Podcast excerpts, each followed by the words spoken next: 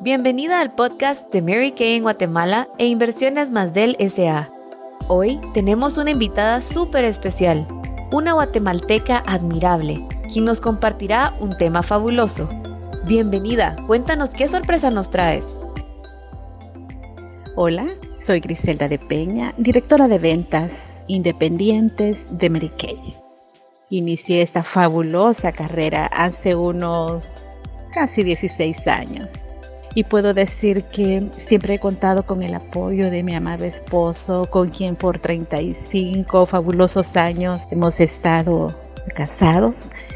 Él desde el mismo principio fue mi principal apoyo y socio en mi negocio. Teníamos metas como familia. Él era visitador médico, pero debido a las crisis de desempleo, pues perdió su trabajo. Pero las metas las teníamos que era tener una casita con un hermoso jardín, cambiar el vehículo, viajar. Y qué privilegio estar en un crucero de 11 niveles. No se logró con la visita médica. Pero miren, con las cremitas y los labiales y las bases, lo logramos en Mary Kay. Ahora, ¿cómo es posible lograr lo que uno se propone en Mary Kay? Yo solo pienso que hay cuatro procedimientos que hay que seguir fielmente en el día a día. Primero, tener un objetivo, es decir, ¿qué quiero yo? ¿Por qué quiero ser directora? ¿Por qué quiero ser consultora americana?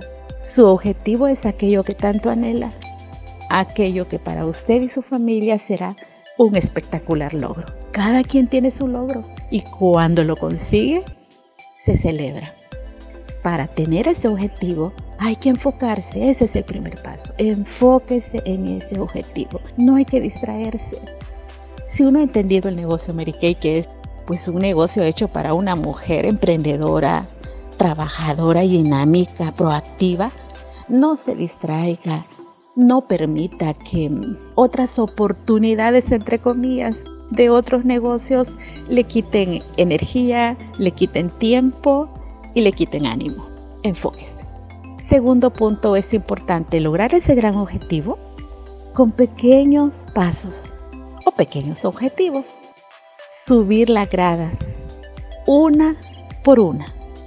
Es que hemos nacido así. Los niños no nacen corriendo. Ellos primero gatean, dan pininitos, caminan y luego corren. Entonces vamos a ir paso a paso, pero pasos firmes y hacia adelante. El primer paso en Mary Kay era hacerme saco rojo. Y mi directora me dijo, tiene que hacerlo los primeros tres meses. Hecho. Se logró. Y luego me dijo, la carrera Mary Kay está hecha para que un año toda consultora de belleza independiente sea directora. Así fue, paso a paso. Un tercer aspecto y muy importante para mí es ser consistente. Esto quiere decir que vamos a ponerle acción a toda intención. Entonces yo me pregunto, ¿estoy viviendo de tal manera que demuestro que para mí es importante ese objetivo? ¿Trabajo de tal forma que parece que quiero conseguir algo grande? Porque es muy peligroso quedarnos en la zona de confort. Uno ni cuenta se da. Se lo digo por experiencia. Y el cuarto punto y muy, pero muy importante es nunca darse por vencida.